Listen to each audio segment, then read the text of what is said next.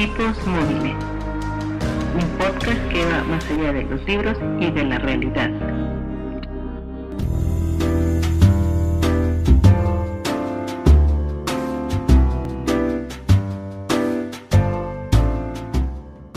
Bienvenidos una vez más a otra emisión de Tipos Móviles. Estamos empezando con el primer capítulo de esta cuarta temporada. Me parece increíble que ya llegamos a este número, a una cuarta temporada. Y pues nada, agradecer a toda la gente que nos ha escuchado, que nos ha seguido y por supuesto darle una bienvenida a todas las personas que se están integrando y que se están conociendo y darnos la oportunidad de poderlos acompañar en estos viajes o momentos donde tienen esos espacios si quieren seguir sabiendo sobre la lectura y mucho más. Y pues para platicar o iniciar esta nueva temporada, vamos a hablar de El color de la leche de Nell Leishon. Y este título me lo recomendó una persona que quiero muchísimo y que tenía mucho que no había podido venir a platicar aquí con nosotros. Está Davidcito de regreso. David, ¿cómo estás? Hola, Caro, muy bien. Aquí extrañando haber participado en los últimos programas desde hace como tres meses y no es que más. Sí, algo, algo. Pero pues de repente la vida de adulto, ya, ya algo, la vida de adulto no, no te deja. Obviamente, propósito de año 2024 es regresar a este bello programa, a seguir platicando contigo, porque igual es una persona que te quiero, que quiero mucho. Y pues la verdad es que también hablar del libro siempre es un deleite. Entonces, pues la, la verdad es que andamos bien, espero que tú también estés bien. Y este libro, pues la verdad es una, es una joya que de repente encontré en otro libro, que eso lo, lo platicaremos después, y me gustó bastante. Por eso dije, lo tiene que leer caro, porque es un libro muy interesante, muy corto, se te va de volada, pero con un una, historia que sí te deja sin palabras en muy poquitas hojas. Es una historia que te deja sin palabras en muy poquitas hojas, como bien lo dices, porque aparte creo que otra de las grandes características que tiene el título es que una vez que abres este libro y desde que empieza en el prólogo, eh, te atrapa no te permite soltarlo tan fácilmente, te adentra muy rápido, sobre todo porque quieres saber qué es lo que está sucediendo. Y déjame platicarte tantito. Este libro como tal, eh, como ya lo había mencionado, está escrito por Neil Leishon, una autora británica, eh, ha sido tomada en el, como referencia en el mundo del teatro y es muy reconocida internacionalmente por este título que escribió en el 2012 y que fue incluso denominado como el mejor libro del año de 2014 por el Gremio de Libros en Madrid. La, la propia autora pues ha ido abriéndose camino gracias o a raíz de, este libro del color de la leche. Y si me permite, Davidcito, vamos a platicarle un poquito a la gente de qué se trata para que sigamos platicando de él. ¿Te parece? Me parece justo. En este libro o en esta historia vamos a seguir a Mary, una chica de 15 años que vive con su familia en una granja de Inglaterra en el año de 1830. Ella nació con un defecto físico en una de sus piernas, pero no es eso lo que la caracteriza, sino el color de su cabello que es del color de la leche. Al no poder ayudar de la misma manera que sus hermanas ayudan en la granja, a Mary se le envía a trabajar como la criada en la casa del vicario para que pueda ayudar a cuidar a la esposa del mismo ya que se encuentra muy enferma. Es aquí, en la casa del vicario, donde Mary va a tener la oportunidad de aprender a leer y escribir y dejar de ver un montón de rayas negras en las páginas de los libros que veía que a la señora le gustaban mucho. Sin embargo, conforme vaya dejando las sombras de la ignorancia, va a descubrir que las luces del conocimiento pueden resultar incluso más cegadoras que la propia oscuridad. De esto y un poco más va del color de la leche, entonces no sé, Davidcito, ¿qué, qué nos quieras agregar sobre eso? la verdad es que no había leído yo la sinopsis. Eh, o sea, te voy a ser honesto, no, no había ubicado yo la sinopsis, sino como lo mencioné hace ratito, el libro llegó a mí por otro libro y literal solo lo bajé y dije, a ver, vamos a ver de qué va, porque por algo lo... Muchas veces, no sé si te ha pasado, cuando te recomiendan un libro en otro libro que estás leyendo y te está gustando, te entra como esta curiosidad de saber de qué va y, y ver si es tan bueno como lo mencionan ahí o si la verdad pues vale la pena leerlo porque incluso te lo están lo están haciendo parte del universo literario en donde lo estás leyendo, ¿no? Entonces no, no leí la sinopsis y ahorita que, que la leíste sí me sorprendí bastante. Está muy, está muy fuerte, muy poderosa y tiene, tiene mucha razón. Tiene demasiada razón, Davidcito. Y yo recuerdo que justo tú me dijiste, estoy leyendo este título, creo que te va a gustar mucho, deberías de leerlo. No, no vi más, leí otra, la sinopsis de otro lugar. La verdad es que no me dijo como demasiado. Dije, ok, le puedo dar una oportunidad. Eh, a los cuantos días David me volvió a insistir y me dijo, es que de verdad deberías de leer este título, creo que te va a gustar mucho. Le dije, ok, ¿cuántas páginas son? Y me dijo, es un libro muy cortito. La verdad es que sí, es un libro muy cortito, pero con un mensaje bastante, bastante contundente. Porque, pues como decíamos en la sinopsis, está Mary, que es el personaje principal, es una chica que pues es analfabeto, que no sabe leer ni escribir, hasta mucho más avanzado el libro. Una de las grandes características que tiene el libro es que está contado en primera persona y hace mucho hincapié en que Mary es quien te está escribiendo este, este libro a modo de carta y te reitera constantemente que ella está escribiendo de puño y letra ese libro, ¿no? Entonces, por lo mismo, pues tiene estas cuestiones como de de no hay letras mayúsculas, no hay muchos signos de puntuación, hay frases muy cortas, es muy reiterativo en ciertos momentos o, repite mucho cierto tipo de frases o comentarios. Evidentemente por esta falta de, tener un mayor conocimiento. Eh, entonces, no sé, leía una crítica en donde decían eh, que era una casi analfabeta, en otros seguían comentando que era analfabeta, eh, porque leí varias reseñas y todo. Y yo me hice cuestionar mucho ¿Hasta qué punto sabemos realmente el analfabetismo como tal o cómo lo determinamos? ¿Cómo se ha clasificado y todo? ¿Tú dirías que Mary sí es una analfabeta o realmente ya deja de serlo una vez que empieza a leer y escribir David?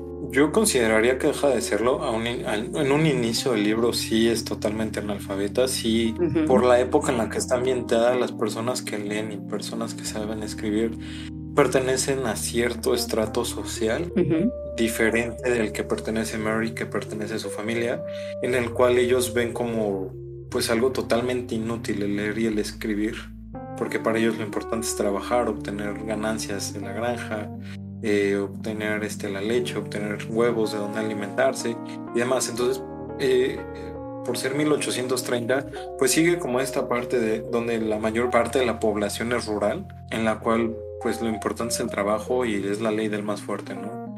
Entonces, considero que sí es analfabeta al inicio del libro, a pesar de que, como bien lo, dije, lo, estás diciendo, pues ella es la que te lo está contando, ¿no? Entonces, cuando va recordando sus, sus días en la granja y demás, pues es cuando era totalmente analfabeta, que no sabía distinguir más allá de puntos y rayas en, en varios libros.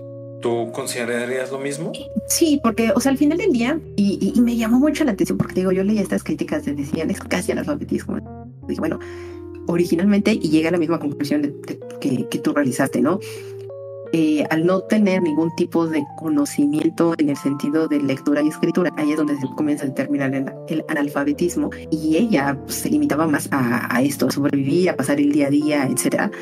Y de ahí, cuando ya comienzan a enseñarle las letras, comienza a leer, comienza a ver a descubrir las palabras que existen dentro de los libros, lo que creo que no tiene es suficiente cultura, evidentemente porque la situación o porque las circunstancias de la época y de su propia vida, pues la habían orillado a ese tipo de, cuestiones, ¿no? Era muy culta en el sentido de lo que era toda la cuestión del trabajo en, el, en la granja, pero no tenía la cultura con relación a lo que eran las ciencias o artes que nosotros llegamos a determinar o a conocer como tales.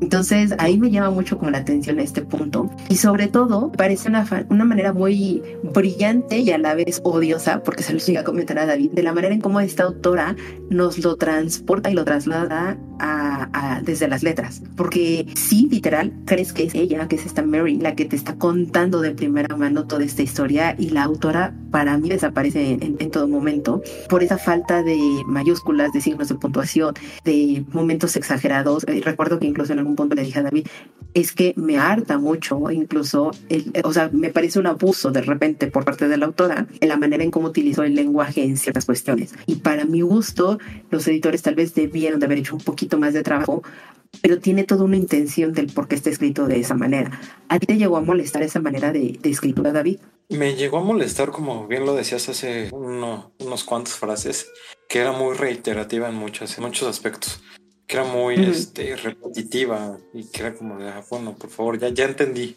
que, que, tienes el cabello del color de la leche, o sea, ya, ya, ya no es necesario que me lo estés repitiendo tanto, pero creo que es parte del, del no sé si decirlo, misticismo de la autora no sé cómo llamarlo de esa manera, porque lo que ella busca es que creas justamente que, que es Mary la que te está escribiendo el libro, no que te lo estés contando a alguien más, no que te lo está contando alguien que sabe de redacción, alguien que, que conoce, que ha leído muchos libros.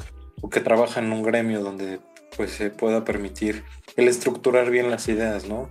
Y eso le da justamente como este toque especial al libro sí me llegó, te digo, a molestar esa parte, pero de ahí en fuera de los signos de puntuación y todo, cuando te cae el 20 que, o sea, no sé si te pasó, a mí al menos sí me pasó, que ya está avanzado el libro, fue cuando dije, ah, claro, esto tiene sentido, el por qué está tan mal escrito, bueno, sí mal escrito, mal redactado, porque es Mary la que te lo está diciendo, no te lo está diciendo este, la autora, sino te lo está diciendo Mary y Mary quiere que conozca su historia. Entonces ahí fue cuando dije, ahora entiendo el por qué, o sea, y o sea, bueno, ya hacia el final del libro, entiendes también el por qué no quería que se fuera olvidando cómo era ella. Su historia.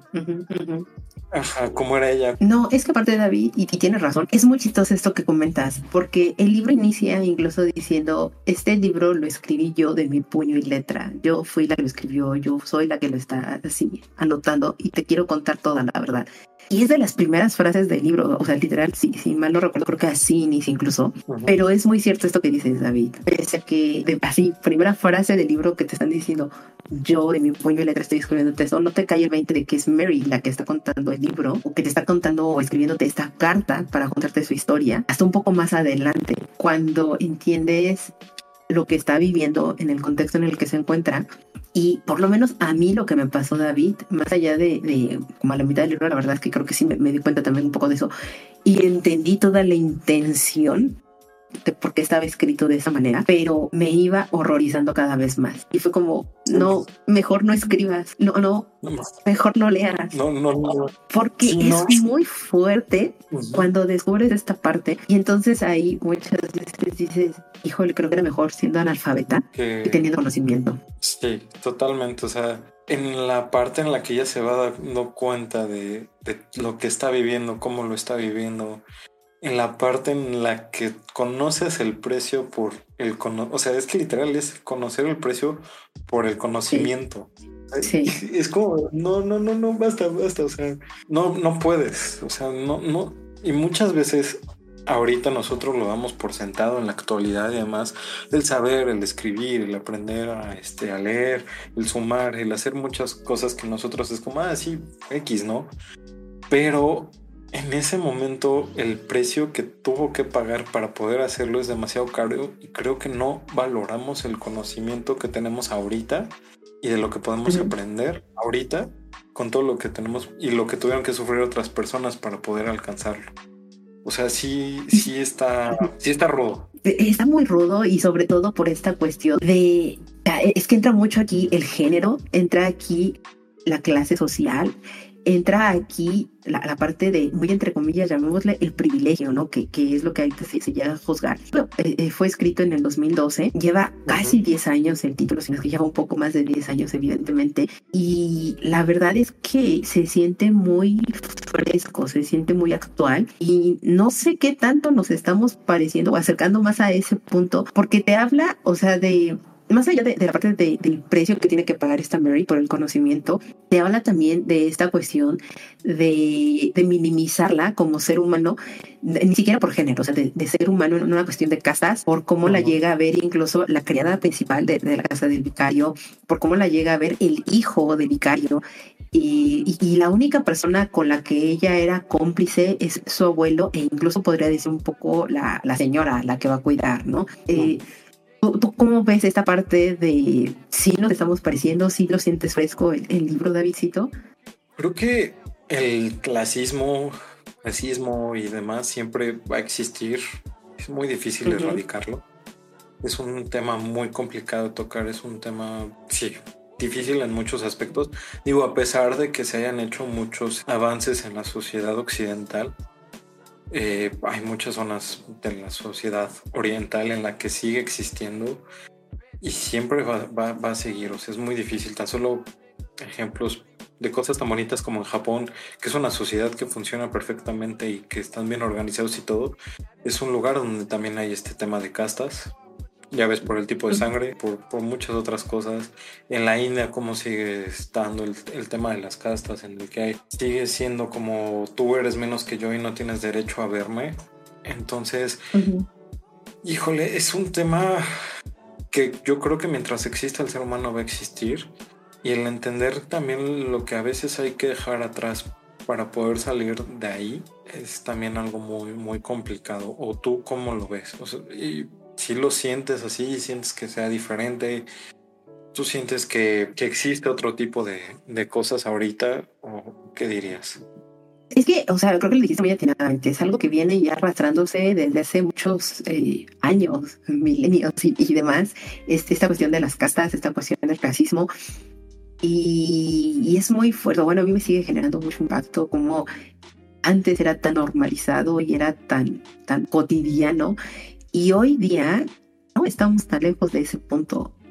O sea, algunas cosas se han comenzado a, visualizar, a exponer, a, tomar cartas en el asunto, pero hay muchas regiones alejadas de, de lo que son las, las, grandes ciudades, las grandes capitales en todas las partes del mundo, donde todavía existen muy de primera mano todos, todos estos temas, estas problemáticas, que no estoy muy segura si se va a llegar a erradicar, pero lo ideal o, mi idílico sería pues tratar de, de minorizarlo lo, lo, más que se pueda, pero es eso, creo que es un sueño idílico y en el creo que toda la sociedad debería de ir participando de una u otra manera. Totalmente, y es que tan solo ahorita que mencionabas de las reseñas, de que decía que, que Mary era analfabeta, aunque supiera leer y escribir. Eh, te, vas dando cuenta, ¿no? Que todavía sigue existiendo este tipo de, de separación, este tipo de querer el ser más que los demás en algún momento, porque incluso ahorita pues, busqué así rápido la definición de alfabeta y efectivamente, o sea, es eh, también alguien sin cultura, que es ignorante o que no tiene el conocimiento como necesario para ser considerado alguien culto. Entonces, Incluso tú como lector, si estás clasificando a, Mary como analfabeta por el simple hecho de no tener una cultura o algo, estás clasificando otra vez a las personas en castas, estás clasificando a las personas entre alguien que tiene cierto bagaje cultural y personas que no lo tienen, ¿no? Entonces se vuelve, se vuelve difícil, se vuelve complicado y si estamos ahorita siglo XXI así, es difícil en 1830, que es el siglo XIX, si mal no me falla. Las cuentas. Sí, 19. híjole, es que sí es bien, bien complicado y no estoy muy segura, porque vamos, entre estas muchas reseñas y críticas y demás que, que veía, la mayoría van a gloria mucho el título, de cómo la propia autora te ayuda a adentrarte, a hacer que no sueltes realmente el título porque quieres conocer qué es lo que le está pasando a Mary y, cuando descubres qué le está pasando a Mary, por el contrario, lo que quieres es no dejarla solita y, acompañarla en todo momento, porque ¿cómo vas a dejar a Mary? Entonces, el, libro te atrapa de una u otra manera totalmente, pero la cuestión en cómo está escrito, ¿no? Que decíamos, se nota que es de una persona que está aprendiendo a escribir, que está aprendiendo a leer. Y cuando digo aprendiendo a escribir es literal, o sea, trazar letras en el papel, ¿no? Ni, ni siquiera tener como una estructura como tal de, de crear oraciones, ni mucho menos. Eh, el libro está, digamos, escrito como hablamos, ¿no? Y la escritura y la, el habla no, no son iguales, son parecidos, se llevan de la mano, etcétera, pero vamos, uno no tiene que hacerlo de esa manera. Pero el libro está hecho de esa forma y es algo que a la gente sí le puede llegar a molestar en, esta reseña que, que, leía, eso era una de las cosas que le molestaban. Y, y, sobre todo que decía que era muy aprovechado por parte de la autora o, como que era ventajoso ya que en 1830 justo esta situación de lo que hablábamos del clasismo, del analfabetismo, de, de minimizar y etcétera, era como muy normal. Y, ahorita la autora trataba de darle como esta exposición a, las cosas de la época, ¿no? O sea, por la época, por lo que se estaba viviendo. ¿Tú sientes que a lo mejor sí se estaba aprovechando de eso? A, mí me parece, perdón que, que responda primero, pero a mí me parece que era una manera de, no tapar el sol con un dedo y decir, pues es que en esa época, y no nada más en esa época, sino muchísimo más atrás de lo que es la vida, la historia, pues ha sucedido y siempre ha estado presente. Solamente es eso, ¿no? Que ahorita ya lo estamos hablando, ya lo estamos destapando y ya le estamos quitando el polvo a las cosas horrorosas que en algún momento llegaban a, a normalizar o tener como cotidianos. Pero tú cómo visualizas eso, David? Mira, yo creo que no se estaba aprovechando del tema, pero creo que por la época en la que sale el el libro, pues sí puede muchas personas pensar que, que estaba... Vamos a ponerlo con, como ejemplos, ¿no? Para que sea más fácil para, para, para tratar.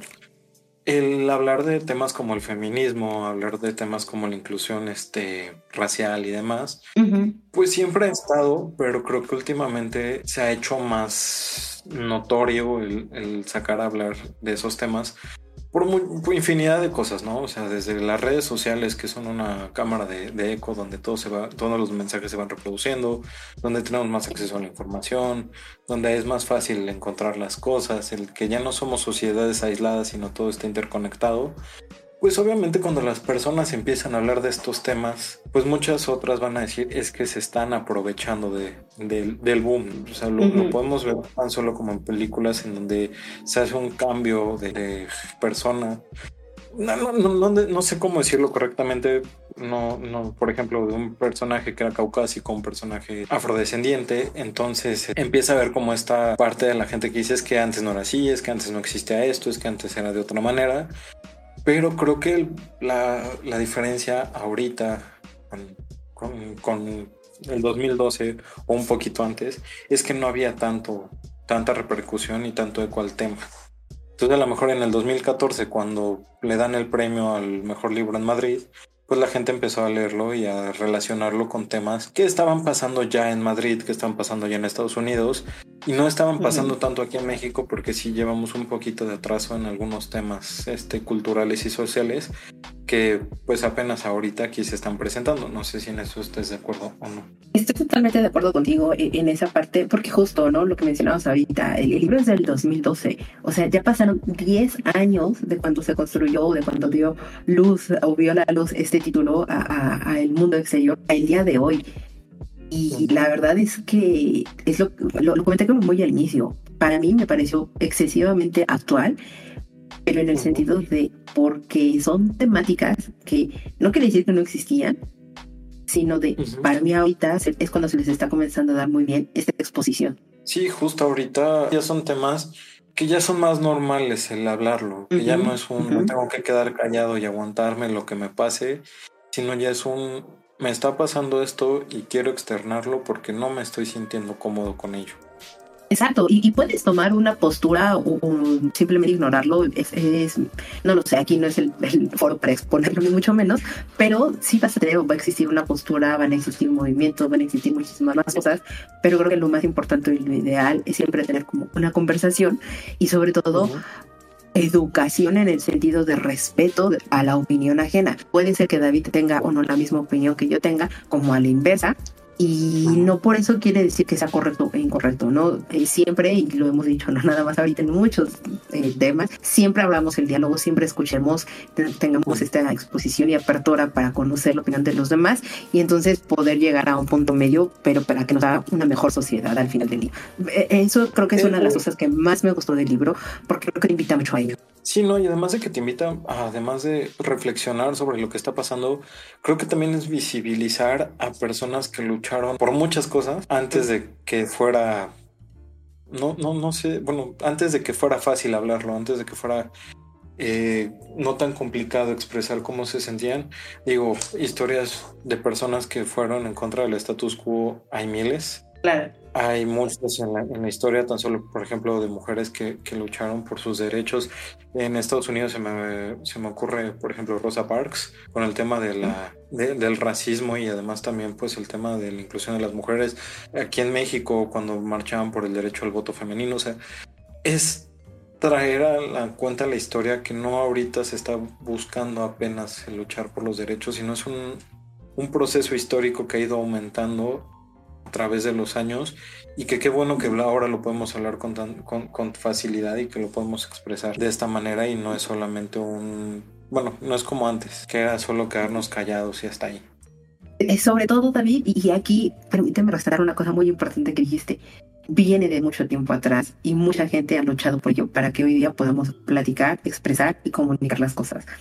Entonces, Correcto Simplemente es admirar, respetar y valorar el camino que han recorrido otras personas y agradecer que vamos a estar en esta época. Correcto. Y pues justo de eso va, va Mary, ¿no? O sea, uf, es que es difícil hablar de, de, la historia sin hablar del gran final. Sí, no, no, no, no, no, no, es algo que no se puede revelar. Exactamente, pero el tan solo buscar salir de tu zona para ir a un lugar mejor y ser alguien diferente de lo que eras, creo que ya es un gran avance. Y eso es algo. Es un gran avance, sí. Eso es algo que busca Mary. Eso es algo que busca Mary, es algo. No estoy tan segura si lo buscaban, pero es algo a lo que la, la orillan y, al final del día trata de buscarle ese provecho o esa ventaja a la situación en la que se presentó. Yo creo que sí lo buscaba, o sea, sin caer en muchos spoilers ni nada por el estilo, porque creo que desde el momento en el que ella quería platicar con su abuelo, además de solo estar trabajando, era como el querer salir de esta monotonía en la que solo era me levanto, trabajo, me duermo, me levanto, trabajo, me duermo. Porque, pues además, o sea, esto tampoco es el spoiler, es muy al inicio del libro. Sus hermanas como que ya habían aceptado esta, esta parte. Sí, tenían esta resignación. Esta resignación, esta parte de yo hago lo que me toca, me refugio ya sea en la iglesia, me refugio pensando en que voy a conocer a alguien que me va a sacar de aquí. O sea, cosas totalmente diferentes a lo que planteaba Mary. Ok, sí, tienes tiene todo un punto ahí, tienes razón. Y cuando va avanzando muchísimo más la historia es muy impactante. Yo, la verdad es que ya no quiero decir más al respecto para no caer en spoilers, para que lo descubran ustedes mismos. Y mejor entremos a la parte fuerte, crucial de esto, David. ¿Qué veredicto le da a este primer título de la cuarta temporada 2024 y por qué? Le doy un 6 de 7, que casi le doy un 7, pero de nuevo, sí fue un poquito complicado el tema de, ser tan reiterativo el tema. Bueno, bueno algunas cosas, pero de ahí en fuera, ¿qué, libro, o sea, no tiene mucho que lo, que lo terminé de leer. La verdad es que lo traigo bastante fresco. Tendrá lo mucho un mes, mes y medio que lo acabo de leer. Pero qué, qué libro, o sea, qué fuerte. No me lo esperaba y no sé qué pensar después de él, o sea, sí, sí me movió bastante. ¿Y tú? Es, un libro que se presta mucho para, para platicar, para, para abrir esto, diálogo, conversación sobre muchos temas, porque de repente, y, no lo notas hasta que terminas el libro, de la cantidad de temas que, que toca en realidad el libro. Es un libro que me gustó mucho, que le agradecí a David por lo acercado a mis ojitos y a mis manecitas, porque de verdad es, es bastante disfrutable, pero yo le voy a dar un 6. Estoy entre 5, 5 y 6. Porque la parte de la redacción que tiene, de nuevo, es totalmente intencional, es, es totalmente justificada, pero me parece excesiva. O no sé si la traducción es lo que no le ayudó mucho a los propios editores, pero creo que sí le pudieron haber metido muy poquita mano para que no fuera tan, tan pesado de, repente o hasta que lo asimilas. En mi caso, todo pasaba un poquito más de medio del libro. No, tal vez menos, pero, pero vamos, lo estaba reprimiendo esta cuestión de cómo estaba escrito, porque sí llega a ser de repente cansado en ese sentido. Es un libro muy pequeño que te impacta, la historia vale muchísimo la pena seguir la historia de Mary. En, varias reseñas llegan a decir que, puede ser muy simple y contada desde hace mil años. Esta, esta historia puede ser, pero la verdad es que vale la pena, es, es recomendable y solamente les diría tenganle paciencia en la manera en cómo está redactado porque hay toda una intención, o sea, sí está pensado de por qué está escrito de esa manera. Sí, ¿no? así como pequeño paréntesis, el libro solo son 173 páginas, está muy cortito, pero, o sea, justo, no puedo creer que en 173 páginas te den un trancazo tan, tan rudo, ¿sabes? O sea, hay libros que luego son de 500 páginas y apenas al final es cuando dices, no, qué, qué, qué cañón estuvo esto. Pero aquí en 173 páginas es una montaña rusa completamente así. Pero así, sube, sube, sube, sube y de repente te deja caer y ya. Eso es todo. Entonces, es un muy buen libro para empezar el año. Es un muy buen libro para empezar el año, para darles esta recomendación y sobre todo, pues para que nos platiquen si se van a animar a leerlo o no, nos cuenten si, si lo han agregado o lo piensan agregar para su lista de lecturas, como la lista de lecturas que nosotros hemos estado realizando en este cierre e inicio de año de, de lo que hemos estado viendo, leyendo y escuchando. Davidcito, ¿qué me puedes platicar sobre eso? Ah, pues mira, estaba leyendo, este año empecé bien con la lectura eh, una novela ligera de un anime que también estaba viendo, ya lo acabé, que se llama. El anime me parece que se llama Keiken Zero. No lo recuerdo bien, ahorita les doy el, nombre. Pero el libro se llama Keiken Sumi. Que es este. bueno, el, título es muy largo, pero es este. Como algo así como tu, mi yo con experiencia empezó a salir con el tú sin experiencia. Es una historia romántica de una chica que va en la prepa que, este, que tiene mucha experiencia en la parte de romances y otras cosas, con un chico que pues, solo ve videos de, de videojuegos y demás, y el cómo empiezan a salir y cómo se empieza a desarrollar esta relación. La verdad es que el, trasfondo es solamente que totalmente el cambio de tema de algo muy serio, algo muy, muy banal, pero bueno, el punto es que el chavo nunca ha tenido experiencias sexuales, la chica sí, entonces él está como en este plan de quiero hacerlo, pero aprende a respetar los tiempos de la otra chica y pues de esto va evolucionando su relación de un solamente algo físico a la parte emocional, a la parte de ir creciendo juntos, de enfrentar las cosas como pareja y no solamente como pues algo de carácter pervertido por así decirlo. Está bastante bueno. La serie son 12 capítulos, apenas salió su primera temporada. Las novelas ligeras llevan 7 libros. Estoy un poco decepcionado de los últimos del capítulo, bueno, del libro 5 al 7. No les doy más spoilers por si alguien lo quiere leer. Pero pues es lo que he estado leyendo. Viendo, también estoy leyendo, empecé a leer otro libro que se llama El gato que amaba los libros, que también está bastante interesante, se está poniendo muy, muy buena la historia. Y desde el principio creo que para las personas que aman y les gustan los libros, eso es algo importante y es algo que te lo va recalcando el, libro a medida que lo avanzas, que si estás ahí es porque te gustan los libros, o sea, no porque los ves como un objeto, sino porque los ves como algo viviente. Eh, es para ese tipo de personas. Este libro me está gustando bastante, me recordó mucho a la historia de, de Ruiz Zafón, con su tetralogía. Me está gustando, me está gustando mucho, espero acabarlo entre hoy y mañana ya les contaremos para el próximo episodio qué tal. Y pues con la siguiente lectura también que empezamos, porque no quiero perder este ritmo lector que, traemos. Y bueno, también estoy viendo la serie de What If, la segunda temporada, que no me está atrapando mucho. La verdad es que la siento muy lenta, muy pesados los capítulos a comparación de la primera temporada. Y pues creo que ya, bueno, estoy viendo The OC, serie 2000 era, que de repente te das cuenta que qué baratos eran los derechos en aquellos entonces. La serie la empezaron a transmitir en 2004, si mal no recuerdo. Se acabó de transmitir en el 2008, pero entre sus primeras temporadas se tenían artistas invitados, de la manera en que de repente iban como a un concierto y salían los artistas y de repente te sacan a The Killers, por ejemplo, que en el 2005, 2006 no eran tan famosos y ahorita es toda una explosión, es muy raro verlos en la tele.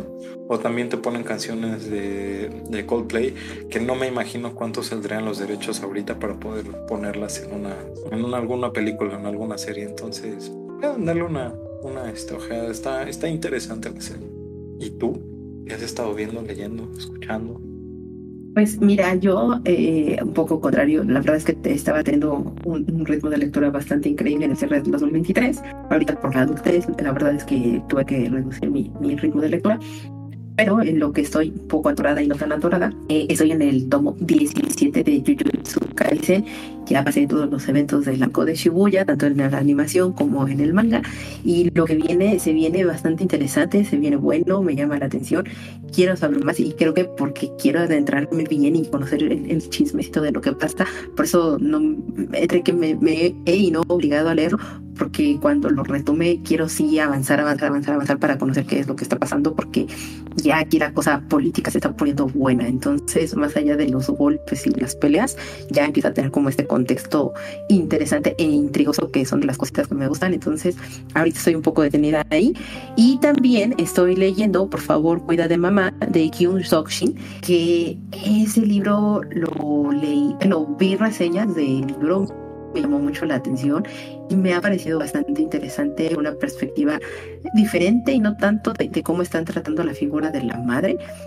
Entonces eh, va avanzando bien, llevo muy, muy, muy poquito del título, pero lo estoy disfrutando. Entonces espero siga con ese mismo ritmo y pues yo esperaría para febrero ya tenerlo listo y, seguir con mis otras lectoras porque no quiero que, que decaiga el ritmo lector que traía. Eh, pero bueno, ya ahorita la vida adulta se me está empezando a acomodar para que ya pueda meter todos mis, mis hobbies. Eh, visto, no he estado viendo como demasiado. Regresé a, jugar después de, mucho tiempo, después de un rato. Estoy jugando Mario RPG. Nunca lo había jugado, sé que es un remake, me está gustando. Hay algunas mecánicas del juego que de repente me parecen un poquito lentas, pero y que podrían tal vez ajustado un poco para, para esa época, pero creo que sería traicionar al, juego original. Me ha entretenido, ya estoy muy cerquita de la recta final, entonces yo esperaría este fin de semana pues ya terminarlo y ser muy feliz al respecto. Dicen que, que, está bueno Mario RPG, he visto muy buenas reseñas. La verdad es que no lo he jugado. Hace mucho que no prendo mi Switch. Debería aprender mi Switch para, jugar algo. Pero del arco de, de, Shibuya que acabas de terminar, uff, qué arco. Y en el manga creo que duele mucho. Mucho más de lo que duele en el anime. No lo he visto, no, no lo he visto animado, pero por lo que sé es que censuraron bastantes cosas.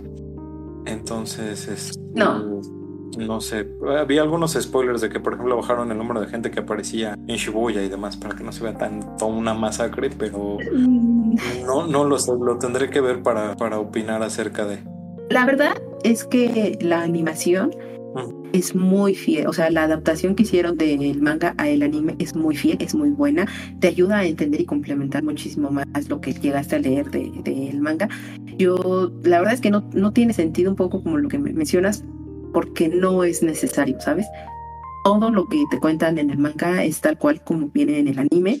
Eh, había más unas cuestiones como, y de lo que yo llegué a leer más con respecto a lo que era la animación y todo esto, pero bueno, por el ritmo de trabajo que trae el propio estudio y que sí está siendo muy inhumano. Pero independiente de eso, la verdad es que es muy buena, es muy fiel y a mí me gustó eh, ir más o menos a la par leyendo el manga y viendo el anime eh, porque me complementaban muchísimo entre uno y otro por, cuestiones que a veces de, los poderes o situaciones o los horarios que estaban manejando de repente en el manga y que los llegabas a olvidar porque vas avanzando en la historia y que en el anime era como mucho más evidente o algunas peleas en particular que se hacen mucho más magistrales en el anime que en el manga. Entonces yo te diría, trale sin miedo, quítate como esos prejuicios que, que leíste crea el propio porque la verdad es que vale mucho, mucho la pena el anime y el manga. Sí, no, la verdad es que no lo he visto el anime porque digo, ahorita no, bueno, estaba atorado con, con Keiken Zero. Pero ahorita ando viendo que ver. Ah, que por cierto, tú y yo teníamos una plática pendiente el día que, que habíamos comentado. No había visto en mi vida así, nunca la había visto el, el viaje de Chihiro. Uf, Qué buena película. Me, me, encantó, me gustó demasiado. Creo que es un buen momento para acercarme a las películas de estudio Ghibli, que nunca las he visto todas. Más bien creo que no he visto ninguna más que el viaje de Chihiro ahorita. Y me gustó bastante. Me gustó mucho. Se ve muy bonita los colores, los espíritus. El sin rostro me, me fascinó. Me cayó muy bien. No, no, no expresaba nada y de todos modos expresaba todo. Me gustó y fui muy fan de del bebé cuando lo vuelven ratón. Ratón. Ajá, ratón. Y cuando vuelven al cuervo, no sé si es un cuervo, lo vuelven este como una mosquita. Solo que sí me generó mucha frustración que cuando hacían el ruidito sí pensaba que había un mosco aquí en mi cuarto y me sacaba mucho de onda. Pero me gustó mucho, me gustó bastante. Me da mucho gusto que te haya gustado mucho el viaje de Chihiro. Para mí gusto y posiblemente la, opinión menos popular, pero no es de mis favoritas, la verdad, el viaje de Chihiro. Entiendo la, relevancia y la importancia que llegó a tener para el estudio, porque gracias a esa película haber ganado el Oscar le dio muchísimo impulso internacional y una ventana muy grande para que mucha gente lo conociera.